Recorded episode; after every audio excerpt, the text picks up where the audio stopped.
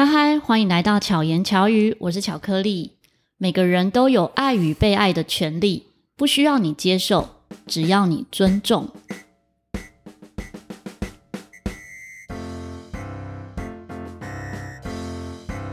如果你有收听上一集的巧遇达人，应该就会发现是熟悉的声音。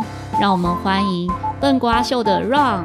嗨，大家好，我是笨瓜秀的 Ron，谢新佑。新佑是他的作家身份的名称，本名 用这个区隔。对，Ron 的话呢是社会运动或者是同志议题活动中会出现的名字，是。然后在节目中也是用这个名字，是。我们今天要来聊的是。LGBTQ 是在去年十月的时候，我其实有参与同志游行串联的这个节目活动。我大概节目中有三集都讲到同志相关的议题。而我觉得很感动的是，我遇到听众回馈，他说他曾经是参与反同游行的。哦，听了我的节目之后，开始软化跟接受。我知道这件事，觉得好感动。就觉得，嗯，我每年应该都可以有一个主题跟这相关。那在去年录制节目的时候呢，邀请的来宾，因为我自己其实对这一块并不是非常的熟悉，也不专业，我只是支持和关心，然后讲不出什么很深的一些知识量的东西。那时候邀请的来宾说：“诶，请你们来分享什么是 LGBTQ。”大家都不愿意讲，诶，大家都觉得自己不够专业。是。所以，我们今天就请 Ron 来跟我们分享，到底什么是 B T Q，呃，应该这样说，其实最早最早关于多元性别这件事情。当然，现在很友善了，所以大家会呃直接称呼多元性别，或者是刚刚用那一连串的英文字来代称。最早期呢，其实对于同性之间的不管是心理变化或者是生理变化，一律都会称这个叫同性恋。嗯，那同性恋早期在很早以前是疾病。它是被归类在精神疾病里头的。那、嗯、一直到了六六零年代左右的时候呢，才终于把疾病同性恋在疾病的这个呃词典里面，手手册里头给移除。嗯、对，那从此之后，同性恋就不再是疾病了。不过听起来同性恋这个很医学，或者是感觉起来好像已经持续在。疾病手册中太久，以至于污名化的名词呢，大家还是不太愿意去直接称呼它。嗯，所以呢，在国外就开始有一些新的词汇产生了。他们不叫 homosexual，因为 homosexual 是同性恋的意思，他们用其他的字眼来取代，比如说男生叫 gay，嗯。Gay 的原意其实是开心的，是阳光的。嗯、那女生可能就会称呼它叫 lesbian。嗯，那这些其实字中有其他的意涵在了，已经不再只是那一个呃直接指称同性之间的互相爱慕，或者是同性之间的生理行为。除了这个之外呢，在亚洲，在华人圈也有新的词汇产生，就是香港有一个导演叫林奕华，那林奕华呢就使用了。呃，国父孙文说的“同志，呃，革命尚未成功，同志仍需努力”这句话，因为他认为好多的关于性别议题的革命还没有完成，所以呢，我们大家应该更努力。他就直接使用“同志”这两个字来取代掉同性恋。嗯，那这个“同志”这两个字也就开始从香港这边开始广为流传，大家开始称呼同性恋称为同志。那当然有人喊同学啦，因为都是这个“同”字。不过早一点的五年级生，可能或者六年级早一点的朋友们，可能还对于台湾早年称呼同性恋叫什么“兔儿爷”啦、搞玻璃圈的啦，可能还有一些记忆，因为那时候“同志”这两个字还没被发明出来。那直到后来呢，大家开始思考“同志”这个字眼，它可以涵盖多大的包容性跟它的范围？它是不是有可能不再只是指称同性恋这群人？嗯，还有没有可能其他人可以被涵盖进去？嗯，然后让这两个字“这同志”这两个字能够发挥更好的效益跟更好的使用？关于多元性别这件事情上面，那国外也开始在思考这件事情，所以开始。国外就开始出现了一连串的词汇，这个词汇是这样子的，包括了 LGBTQ 这几个字，L 是 lesbian，G 是 gay，嗯，B 是 bisexual，就是双性恋，嗯，那 T 是 transer，就是呃跨性别的朋友，那 Q 是 queer，就是酷儿。嗯，那其实这几个名词，很多人会说好像都一样吧，但是其实它有很些微的差异。当然，男女同志最容易明白，男同性恋、女同性恋最容易明白。可是呢，在双性恋上面，或者是呃跨性别，或者是酷儿，很多人会有点搞不太清楚，没有那么认识。那以酷儿来说的话。以前早年是贬义词，是在说这个人是怪咖、怪胎这样的情况。但是随着时代的演变，然后随着世界潮流的改变，大家反而觉得那个怪反而是自己的美，或者有个性，是自己的独特的一点。对，所以反而那个酷儿到到后来没有这么强烈的攻击性了。那其实除了这几个字母可以代表这一个彩虹光谱。LGBTQ 这几个字可以代表代表彩虹光谱之外呢，还有 QIA，那里面还包括了关心同志议题的人，也可以被涵盖到这一个、嗯、这一串字里头。那还有讨论持续讨论这个议题的人，也可以被涵盖在这个里头。所以它其实那个一连串的字母。不只是 LGBTQIAA，还有一大串，它后面好像好多字母，其实我也搞不太清楚。嗯、但是我把二十六个字母重新组合，几 乎都有了哦。嗯、那基本上呢，我们还是会喊 LGBTQ，主要是这个意思。那在华人圈呢，现在就变成是用同志这两个字来涵盖这一串东西。那也有可也有可能，或者是也开始有一些人会使用多元性别来聊这件事情，因为最。最有意思的是这样子的，我自己在接触这一个领域里头，关于性别议题、关于同志议题，这个领我当然讲的同志是广义的同志哦，嗯、广义的同志议题里头呢，我最早呃接触的人事物是何春瑞老师，就是中央大学性 slash 好一斜杠的性斜杠别。这一个研究室的老师，那除了何春蕊之外呢，还有卡维坡他们这一对，那他们两个的性别意识是很前卫的，嗯，非常前卫的。那个前卫前卫到你有可能会有点难以接受，或者是社会大众也难以接受。比如说何春蕊老师就提出过人兽恋，嗯，他又认为人兽恋并没有什么不对，他认为所有的万事万物都有相互吸引的可能性，不管你是什么物种。哇，这个很前面哦。那当然呢，我们再退一点点想，不要想的那么超前的话，就会提到关于性别。对，性别这件事情，它应该是流动的，嗯、它不是只有一种性别。嗯、每一个人的性别应该是随时随地、每分每秒在变化。都会调整，真的。那个变化是什么意思呢？比如说，我现在跟巧克力叶讲话，我稍微强势了一点，我可能属于强势一点的性别。啊，注意哦，我没有使用男性，嗯，我使用强势一点的性别。嗯、那可能等一下聊一聊之后，可能感性的部分的时候，我觉得，诶，伤心难过了，我可能那时候变得比较温柔一点的性格，嗯，那个东西其实它就是性别的流动。嗯，那每一个人这个性别流动最大最大的前提就是每一个人应该都要尊重对方的性别，嗯，而不是用框架。有可能是二元框架，框架说啊，你看起来就是女生，你就应该要穿裙子。嗯哼，你看起来是男生，你就不应该哭。嗯，好，这些全部都是二元性别里的传统框架。那性别议题，或者在做性别平权运动，或者是你说现在的同志运动，好了，我们其实都在争取的，努力的让社会大众知道说，性别是流动的，每一个人都有做自己性别的可能性。那其他人该怎么做呢？就是尊重对方。嗯，你今天想当女生就是女生，你今天想当男生，虽然你看起来好像女生欸，但是问题是我们要尊重你。就像我自己啊，我觉得我内心就是个汉子，是我不是那么女生的人。虽然我的外表女生，如果我们就用男女这样来定义的话，有一个测验就是看自己的光谱，就我发现我的光谱根本就是在。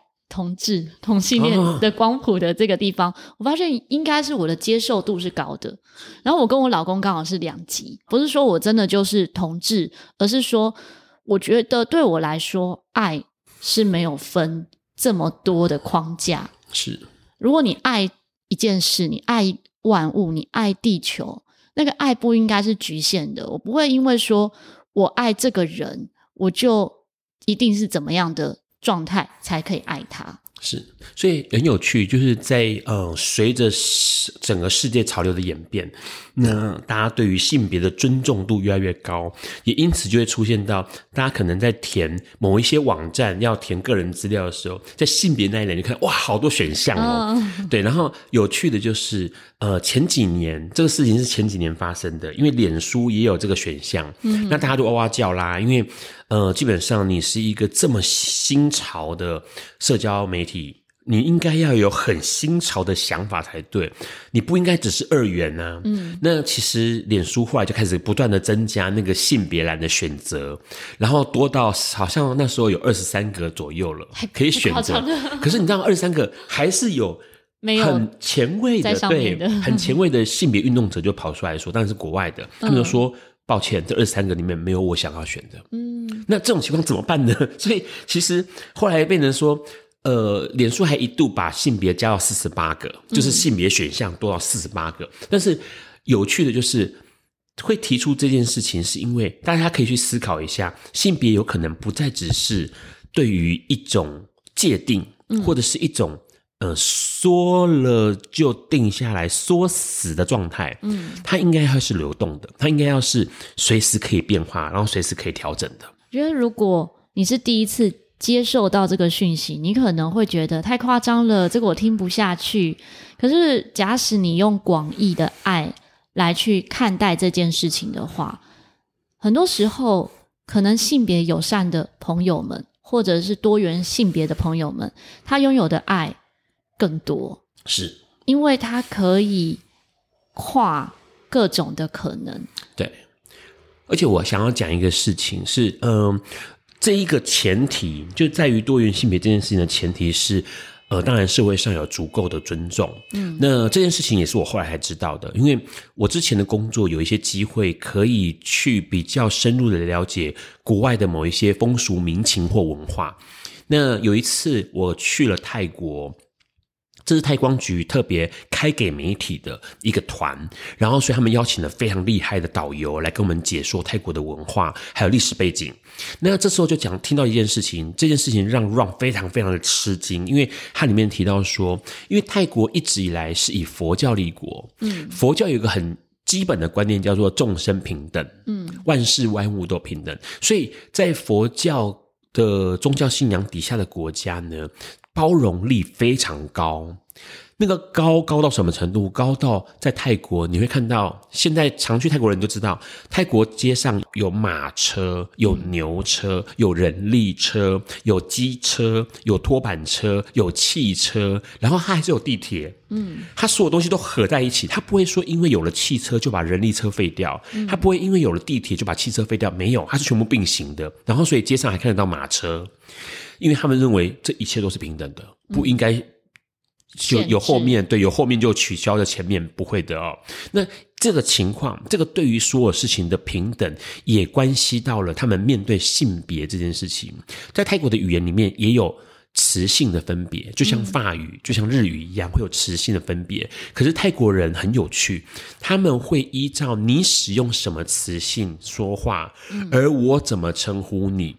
怎么说呢？举例来讲，今天巧克力，大家可能都印象中巧克力是个女性，OK？可是巧克力今天当她说话，她用泰文说“你好，我是巧克力”，她的那几个字里面是用雄性的词性的时候呢，嗯、我接下来就会说“巧克力先生你好”，哦，因为我听到了你使用的是雄性的词汇。嗯，那如果今天巧克力说“你好，我是巧克力”，它的词性是词。雌性是雌性，是女性的那个雌性的话，嗯，那我马上就会接着说：“巧克力小姐你好。”嗯，因为我知道你现在想要当的是男性或女性。嗯，这个前提就在于刚刚提到的，他完全的尊重，就是泰国人民是完全尊重别人的想法。嗯，所以你可以随时转换。我就那时候我就很好奇，我就问那个。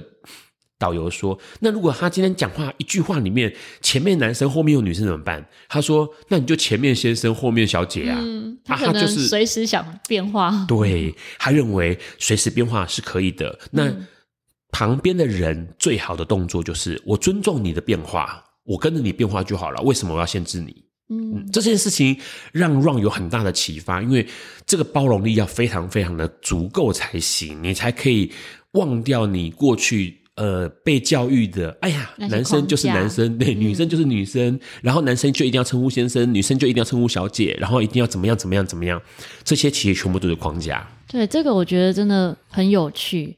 如果你没有接触或没有思考到的话，其实有可能就完全。不认识这个世界，是因为有太多跟这些相关的议题，可能我们平常生活中你就只看到自己关注的或自己生活周遭的这些人事物，可是实际上在世界的各个角落有各种状态的事情正在发生。嗯。就像我们一开头讲的，你不一定要接受，但是我们都要懂得尊重，是因为。如果大家有收听上一集的巧遇达人，其实我们中间有讲到几个故事，就让在分享到一些同志朋友在台湾还没有那么接受度那么高的时候，他们的生活其实受到很大很大的限制，是可能连在咖啡厅要坐靠近都会被人家指指点点，是或在路上要牵个手也不行，是之类的。可是从我记得我那时候看的哪一部电视剧，很久以前，二十几年前讲男同志的一个电视剧。你说镊子吗？啊，对，镊子啊，白熊用的，嗯，对对对。我看那一部的时候，是我第一次接触到。OK，对，然后就觉得说，哇，他们很辛苦，是。可是你看，从那个时候到现在的整个社会氛围。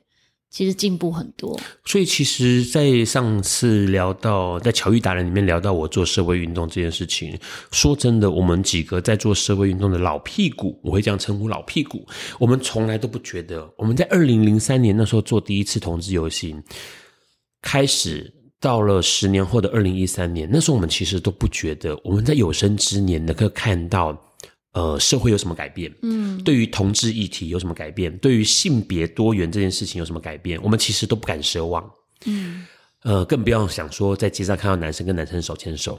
OK，所以直到后来，我记得二零一六、二零一七啊，二零一七年，呃，Ron 在高雄生活一段时间，然后那时候有一次我在街上看到两个男生手牵手走在路上，我那时候完全愣住了。我在街上站了很久。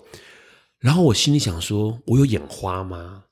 这是台湾吗？嗯，现在是民国几年？现在是西元几年？为什么我看到了这个画面？这个画面我原本不预期，在我有生之年能够看得到的。嗯，后来其实陆陆续续的在更多地方看到了，可能在台北的西门町，在东区，我看到了很多的男性、很多的女性互相牵手的时候，或者是在街上拥抱的时候，我突然才知道说：是啊，我们走过了某一个。”呃，风雨交加的年代了，然后某一些呃，你说的光明璀璨吧，或者是康庄大道好像出现了，因为至少每一个人可以在街上做自己，每一个人可以在太阳下做自己，跟爱自己所爱的人，所以很有趣。像让自己有男朋友，然后刚开始他很。排斥我在街上跟他手牵手，嗯，我就跟他讲说，哎、欸，这是我努力争取来的呢，我我努力了二十年呢，我努力争取来的，为什么不行？我刚才正想问说，你跟你男朋友会在路上牵手吗？会，他后来他后来我跟他讲这句话之后，他觉得很有道理，因为。这是我争取来的，这真的就是不只是我，不只是 Ron 一个人，是很多人努力争取来的，嗯，都已经争取来了，你为什么还要偷偷摸摸的不敢去做这件事情？而且只是手牵手，嗯，不是做什么有案观瞻的事情。对，所以我觉得很有意思，我会鼓励很多人，你可以。享受这个自由的呼吸空气，你可以享受这样的民主，你享受这样的人权。但不要忘记了，这些东西都不是凭空来的，它是很多人努力起来的。嗯、然后呢，旁人也许你今天真的很不能接受同志，你真的很不能接受男扮女装，或者是女扮男装，那很不能接受多元性别。但是没有关系，你不用接受，你不要看也没关系啊。对你，你就是。尊重他们就好了，你不需要去做任何表态，嗯，因为那个跟你没关系，他是别人的生命。Ron 是什么时候出柜的？出柜有很多种诶，出柜，很多人会说啊，出柜就好像出柜，出柜很多种，有跟家人出柜，有跟、嗯、呃公司出柜，跟身边朋友出柜，有各式各样的出柜，然后或者是跟自己生命的某一些面向出柜。那对我来说，我目前来就是跟。公司啊，工作领域啊，生活周遭啊，其实大家都知道的情况。我觉得应该这样说。以前我也在二零一三年的时候，其实我虽然做了很长一段同志运动的时间，但是我把身份切得很干净。嗯，就是同志运动就是同志运动，工作生活就是工作生活，嗯、我不会让它混在一起。嗯，可是后来年纪大了之后，就觉得好像没什么差别了，就可以混在一起了。嗯嗯。嗯跟家人这一块，他们是很早就知道吗？没有，家人是完全不知道，现在还不知道。我跟家人其实关系很疏远，应该这样说。很多同学、同志朋友会问我，年轻的同志朋友问我说：“到底我要不要出柜？我的人生是不是一定要经历出柜这个过程？尤其是跟家人出柜。”嗯，我说：“你你先问清楚，你出柜是为了什么？嗯，如果你跟家人出柜是为了一个祝福，嗯。”那你先思考一下，会不会有这个祝福？如果不会有祝福，只会有诅咒的话，那你为什么要出柜呢？长辈也很辛苦，因为长辈在过去他们没有这些资讯，完全没有这些资讯，他们对于同志、对于多元性别的认识是完全没有，没人教过他们呐、啊。那你今天？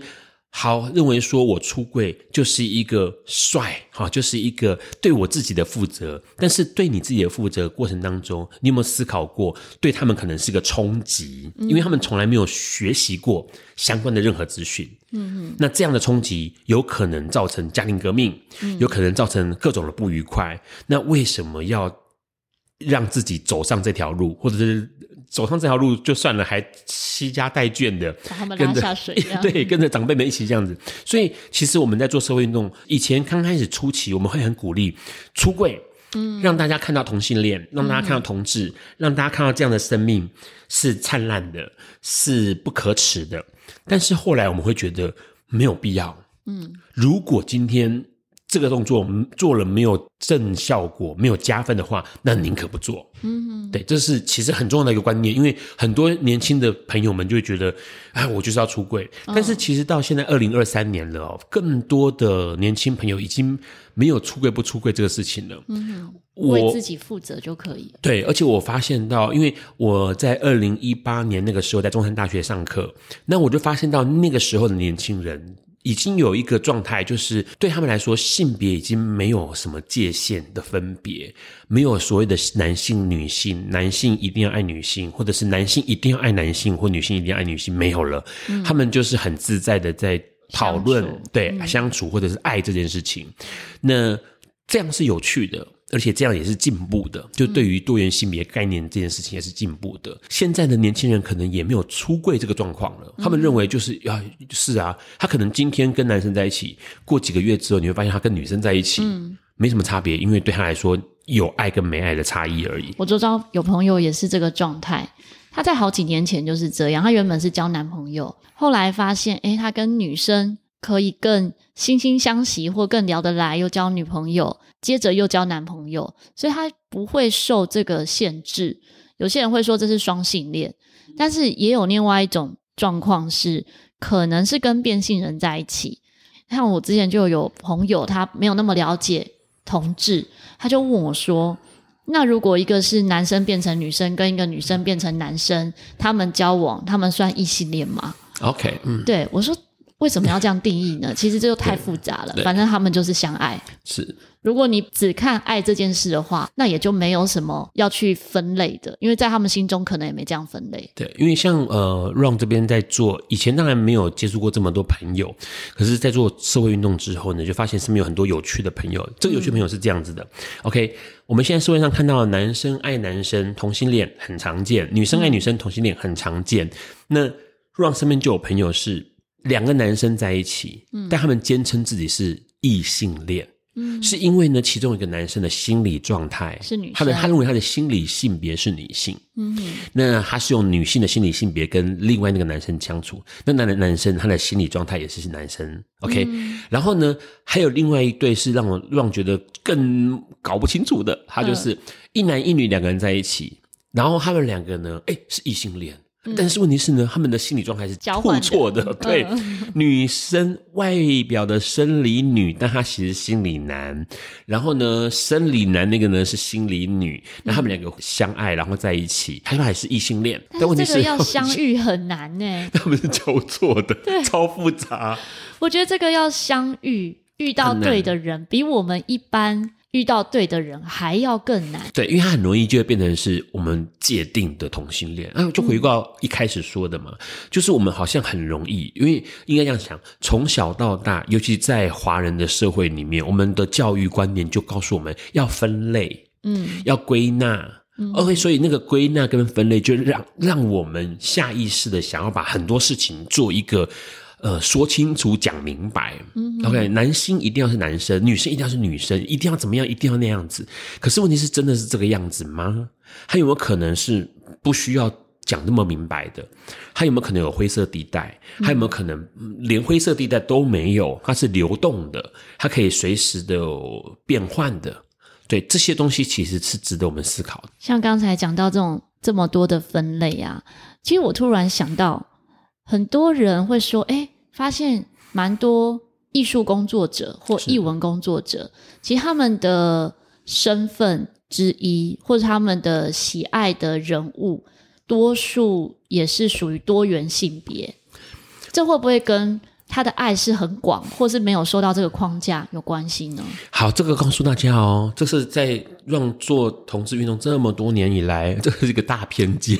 哦、这个大偏见就会觉得说，哎呀，好像同男同志啊、呃，就会是艺术家，会是服装设计师、嗯、室内设计师，然后创搞创作的、搞艺术的，然后呃，很优质。嗯哼，那其实没有的哈。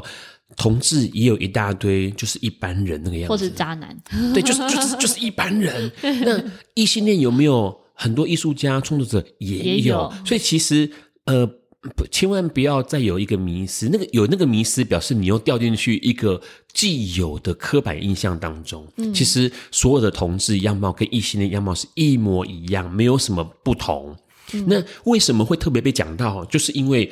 被关注到了。其实应该这样说，在呃创作领域，在艺术领域，每一个人都容易被看到，不管你是异性恋还是同性恋，都容易被看到。那只是看到的时候呢，同时他附加了一个同志身份，就让你印象深刻，哦、或者是被放大了，会被放大了。但但是问题是，其实没有的。所以之前在二零一五那个时候。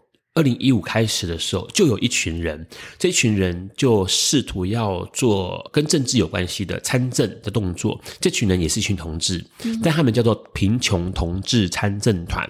嗯，他标榜的就是我们所有的一群人，就是要么就工人，要么就是很穷困的，要么就是街友，要么就是这些。然后，但是我们是同志。嗯哼，同志不再只是你想到的高富帅，没有的，不要给马丹娜给影响了好吗？马丹娜都把同志弄得很像很美的样子，没有的，其实同志的样貌形形色色，跟一般人一模一样。嗯嗯，就是你平常生活周遭有怎么样的朋友？或者怎么样特质的人，在同志圈也是一样的。对，所以千万不要有那种看到了，尤其同同事啊、突然之间告诉你说他是同志的时候，你就很惊讶说：“哈，你是同志诶，我怎么没有想过？嗯、你不像啊，那、啊、到底要怎么样才像？你会把这句话套用在异性恋身上吗？哈，你是异性恋 呢，你不像诶，换过来想就知道、嗯、这句话有多么荒谬了。嗯。嗯希望透过这一集呢，可以让大家更认识 LGBTQ。